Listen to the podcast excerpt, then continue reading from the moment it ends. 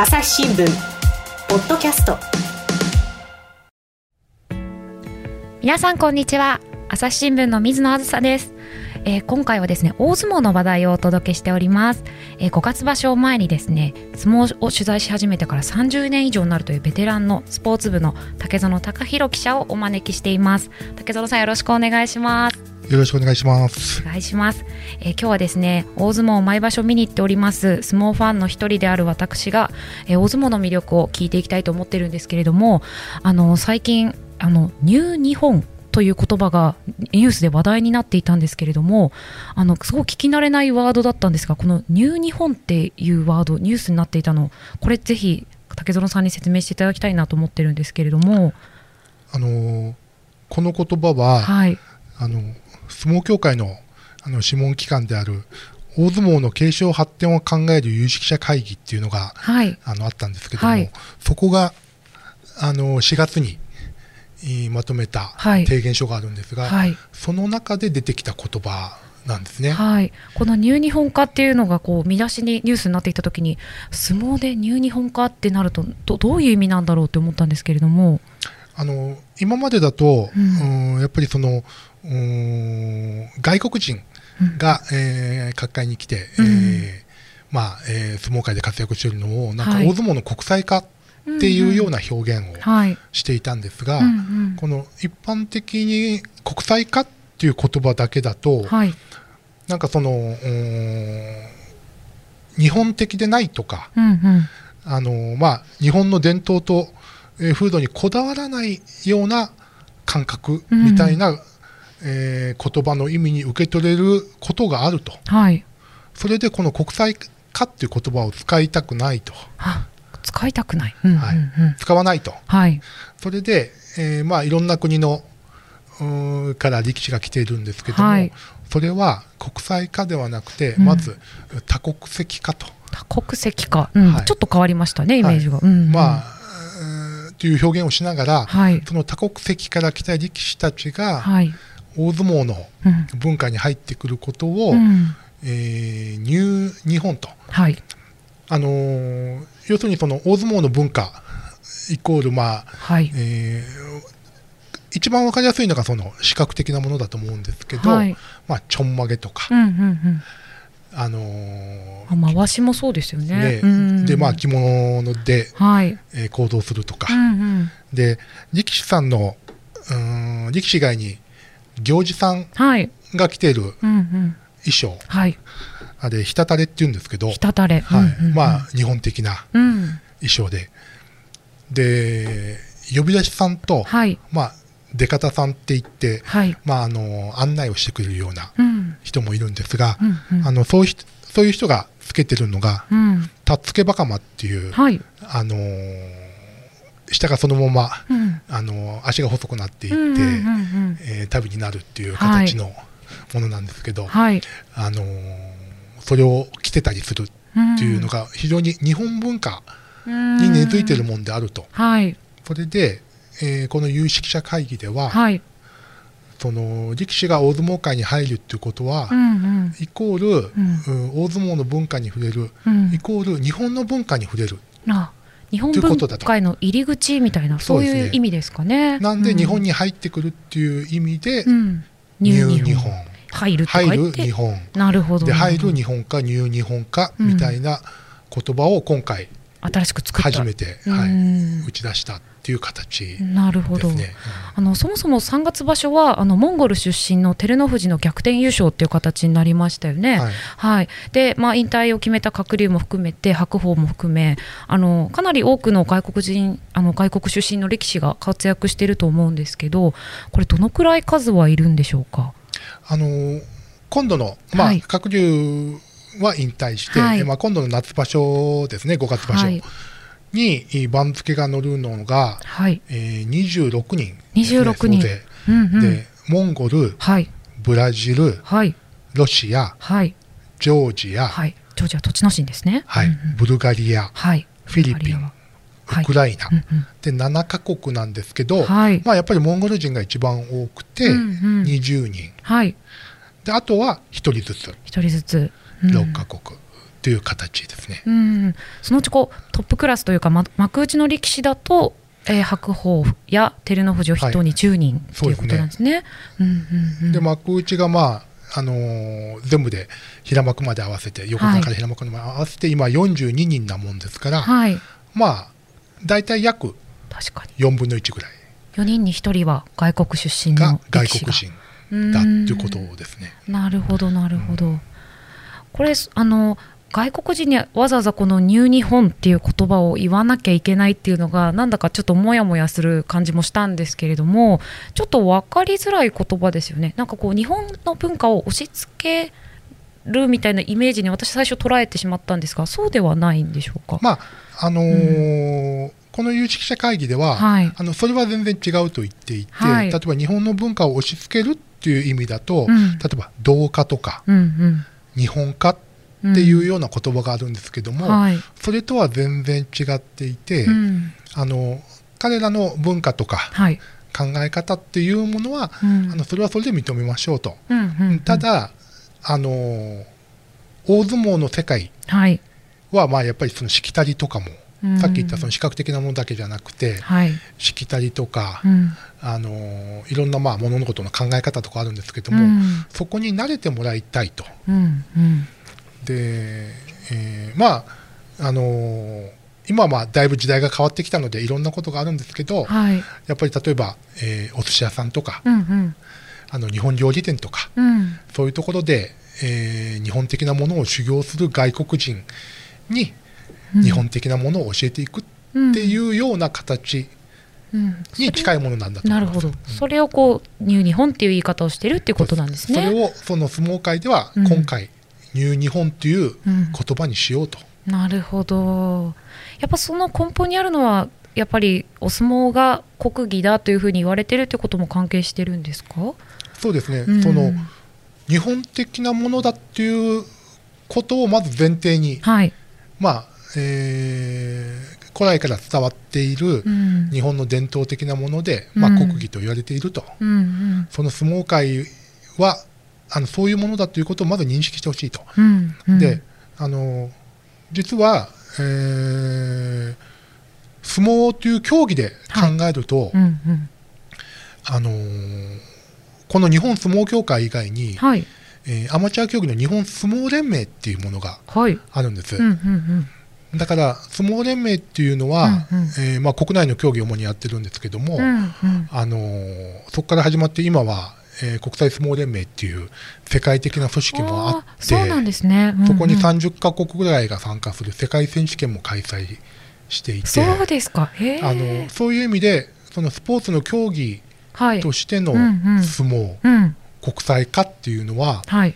あのー連盟のそちらで方がやっている。やってくれていると。はいはいはい。で自分たちはうんその日本の、うんえー古来から伝わる、うん。う形を維持していく、うん。うまあ、工業としてはい。やっていくっていう、うーん。う形のものを守っているので、うんうん。あのそれは、えーその中にしきたりに沿ってね、っていうことを言いたい。なるほどなというような考え方だと思います。うん。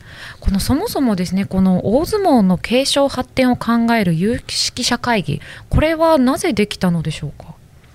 あのー相撲協会が、まあ、これ相撲協会の諮問機関なので、はい。まあ、相撲協会からのお願いでお願いがあってできたんですけども、うん。うんまず一つが、うん。えーその時はお願い事っていうか、はい。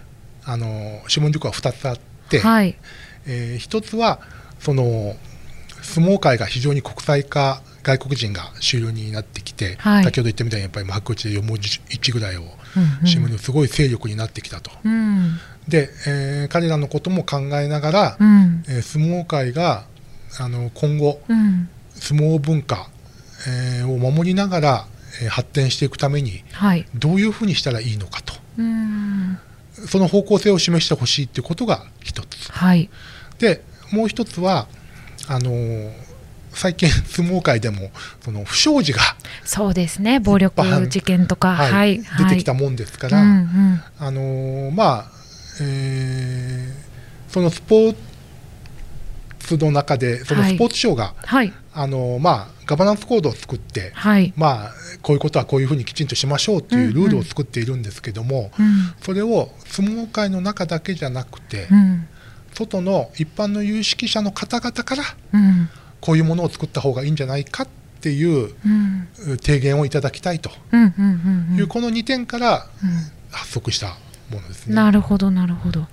これですね、あの委員のあの委員長は歴史学者で東大名誉教授の山内正幸さん、はいまあ、それであの福岡ソフトバンクホークスの会長の王貞治さんも委員でいらっしゃったり、結構委員が豪華ですね。そうですねあのうん作家のえー後田隆さんとか、はい、まあ、あの女優でうんうん非常に広角家として有名な今野美沙子さんなんかも入っています。うんなるほど、じゃあ、さまざまなあの意見をそこで出していただいたということなんですね。なるほど、なるほど。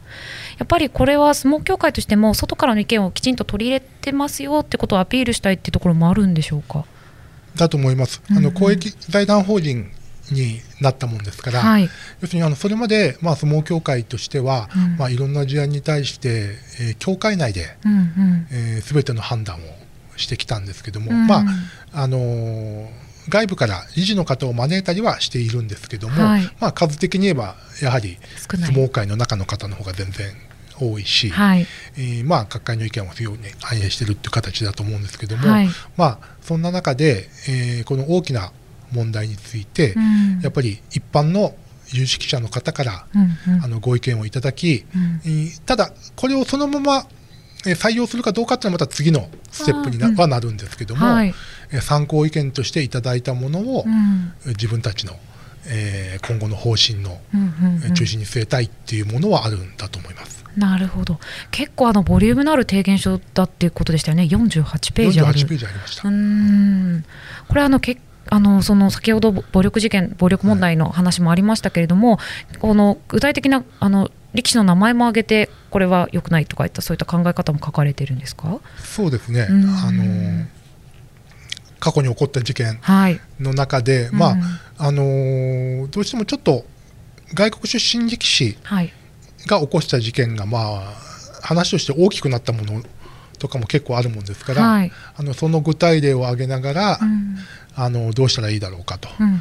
あの基本的にはやはりその師匠がうん。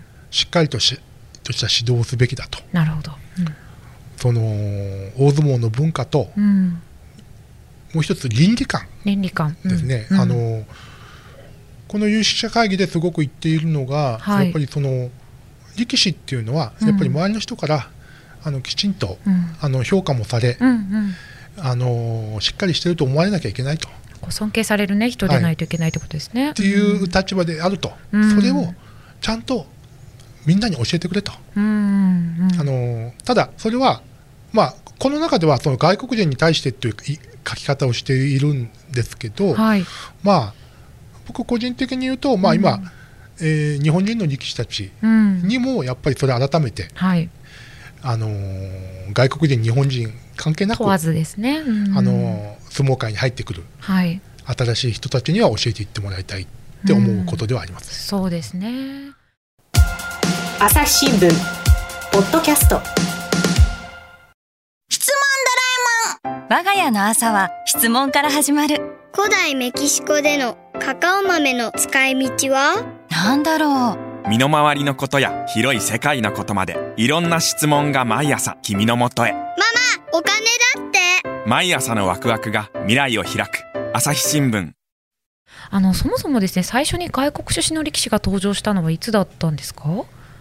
これはですね、はい。あのまあ、皆さん方の記憶にあるのがおそらく、あの高見山。うん、相撲ファンとしてはねすごく知ってる。うんうんうん。だと思うんですけども、はい。まあ、東関親方だと思うんですがはい。実ははい。もっと前戦前、はい。1934年にいたっていうのが、はい、昭和9年なんですけど、はい。あの平賀っていう日系人の力士がいて、はい。彼があのサン、えーロサンゼルスから、はい。えー来たんですけども、はい。えー彼が相撲協会の中では、うん本当の第1号の外国出身力士そうだったんとですね。いうことになっています。はい。うんうんうん。でその後戦前は、えーまあ、日系人の方が多くて、はい。まあ、あの要するに当時ですね、うんうんやっぱり相撲っていう競技がはい。世界でこういろいろ広まり始めたんですけど、うん基本的に当たり前ですけど日本でしかやってないもんだから、はい。日本人とか日系人が多い場所でうん。相撲はまず世界的に広まりだしたんですねそうですね。うんうん。だからハワイとかはい。ブラジルとかなるほど。そういうところが主流だったんですね、うん。まあ、その関係でそのお高見山さんも、ね、最初フットボールやアメリカンフットボールをやっていたはいそうなんですけども、うんうんまあ、来ることになったんですが、まあ、平川さんなんかも多分そんな感じで来られて、うんで最初戦前は、えー日系人の方が7人だったと思いますけど、はいあのいらっしゃったうんねうんうんで、まあ、その中で、はい。まあ、平川さんはさっき言った、はいえージョニーランだったかな？ジョニーランですね。はい。はい下から2番目のクラスって2番ことですね。クラスだっはい。たんですけど、うん結局幕内まで行ったのは1人だけで、はい。えー豊錦さん豊錦さん。というはい。方がいらっしゃって、えっと、ここの方の人はは、1938年に初土俵ってことですね。はいうんえー昭和13年昭和13年。はいうんうんえっと、彼が、えー前頭20枚目だったと思いますけど、はい。あのー戦前のはい。唯一の、えー外国人の幕内力士なるほど。という、んん関取になったのはもう彼だけっ彼だけ。ていう形ですね。うんうんうんであと、まあ、当時だからやっぱり時代的なものがあるんですけど、うん。はい。終戦の年にうんうん。昭和20年なんですけど、はい。その時の番付にあの朝鮮とかあ樺太とあ。かはい。台湾。とかが出身のお相撲さんがはい13人いたんですけど、はいはい。えー戦後大相撲が復活した時には、はい。全員日本出身になってたんですなるほど。で多分日本人の方とかにはい。で、えー向こうに住んでいてっていうことだったんですかね。ですねはい。相撲に入られたと。で彼らは外国人扱いになってないなるほどなるほどん。ですはい。うんうんうん。まあでもやっぱりあの海外で皆さんの記憶に残ってるってなると高見山関からなるってことですかね。でうんやっぱり戦後のはい。入幕第1号ですし、うんもう当時、えーちょうど前回のはい。東京オリンピックの年うんうんうん。1964年はい。に、えー19歳で来日されたんですけど、はい。なんかね、えー冬だったんですね、いなんか雪が降ってて、はいはい。なんか雪を初めて見たっあていうハワイから来たらそうですよね。うんうんことだったらしいです。はい。うーん。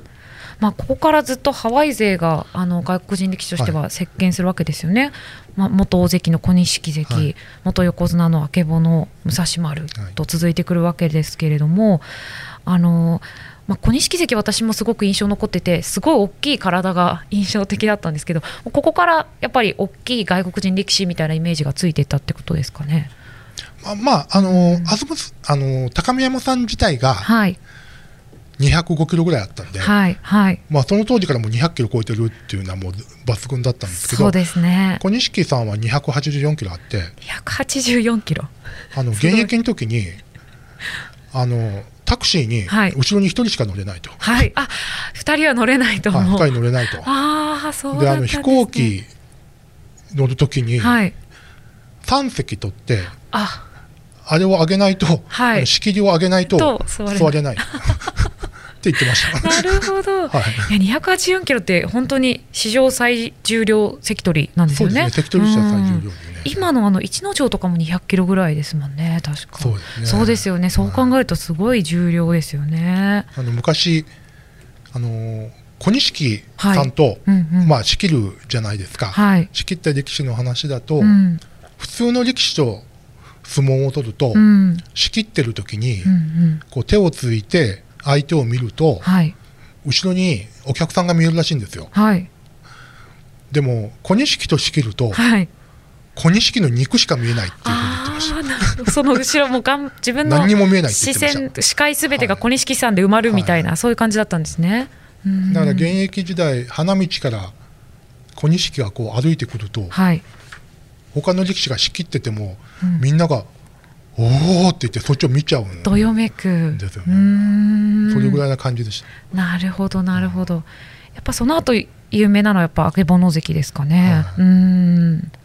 この曙関は、えーまあ、あの小錦関が成し得なかった横綱に商品するわけですね。あうん。の相撲協会で、うん。えーまあ、史上初のはい、外国人横綱外国人横綱、ん。ということになっています。はい、なんかもう今だとね白鵬がいるので当たり前のイメージですけど。そうですね、うん。でも実はその、まあ、あけぼのが小錦の夢を果たしたんですけど、はい、でも小錦の時には、うん。あのまあ、当時当時はまだあの高見山さんが出て小錦がいてうん。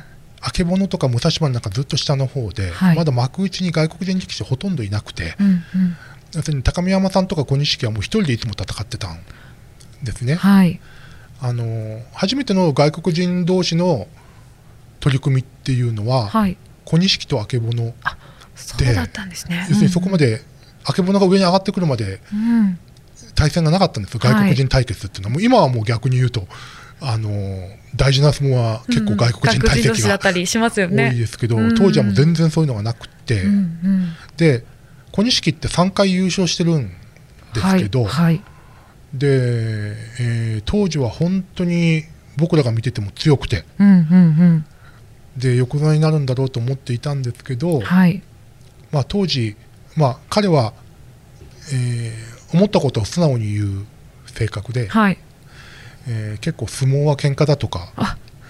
公言したりするような。相撲が喧嘩と言ってはちょっと良くないですね。うんうんうん。それでやっぱりそういう批判が起こり、はい、えーその人たちの中にうん、外国人横綱不要論っていうものが公に出たんです。はい、はい、もう日本それこそ、まあ、さっきのニュー日本ともちょっと絡んでくるんですけど、はい。日本的な文化を守っていく、うん、う大相撲の中に、うん。外国人の横綱はいらないっていう論調があったんはい、です、当時。うんうんで、えー実はそういうこともあって、うん、うん、えー小錦は、え3場所のうち間連続優勝じゃなかったんですけど、はい。3場所のうち2場所はい、途中は優勝できなかったんだけども、うん、そういうこともあったんですけどはい。横綱になれなくて、あその時に、えー小錦本人があ、、はい、えーまあ、あるインタビューで、はい、えー自分が横綱になれないのはうん、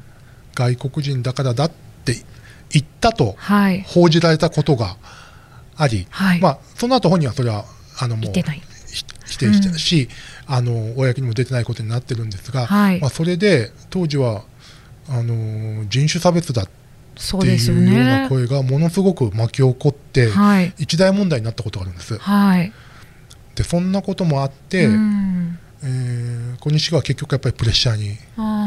潰されていく形で横綱になれなかったんです。うんなんかその国籍でどうこうっていうのもおかしいですよね。でただ、あけぼのの時には、はい。あけぼのはあの、まあ、小錦の後輩に当たるんですけど、はい。えーまあ、高見山さんの部屋だったんですね、はい。東関部屋で高見山さんが師匠だったんですけども、うん。高見山さんはものすごくその日本的な考え方をする人で,、はい。でそれをあの弟子たちにも伝えてたんです。はいうんうんうんでその中で、えー高見山さんが、はいあのー部屋のうんうん指針みたいなものがあって、はいこの銃の心という標語ですかね。はい。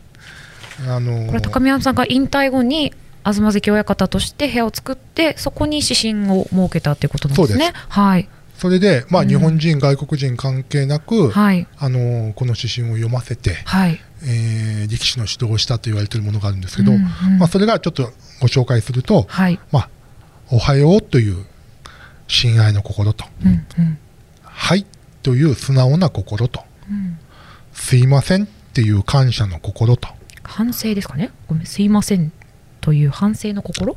かん反省？ん。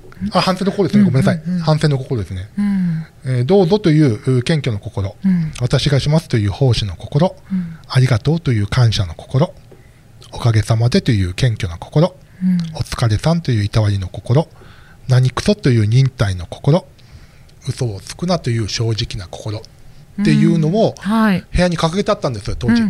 ちょうどあの、部屋の土俵があるんですけど、はい。見えるところにこうあ額にこう。書いてあるわけですね、はい。どこからでも見えるように、書いうんこれやっぱり見ると外国人も日本人も関係なく大事なことだなっていう気がしますよね。そうですね。だからうん外国人だからとか、うん、そういうことはあの全くなくて、はい、あのーご本人。うん、自体あの東関さん自体がはい、力士として入ったら、うん、外国人でも日本人でも関係ないよと。うん、うん、うん、力士として入ったことはこういうことを守らないといけないんだよっていうことを伝えていたので、うん、うん、あのー、あけぼのはうん、あの現役時代、まあ、横綱になってからなんですけど、うん、あのまあ、今だとものすごくやっぱりこういろんなことでうるさいと思われている横綱審議委員会なんですけど、はい横綱審議委員会の委員から日本人よりも日本人らしい横綱だねっていうお褒めの言葉をもらったこともあるんです。なるほどですね。ありがとうございます。お話あのまだまだ続きますが、一旦ここで引き取りたいと思います。竹園さんありがとうございましたあ。りがとうございました。朝日新聞ポッドキャスト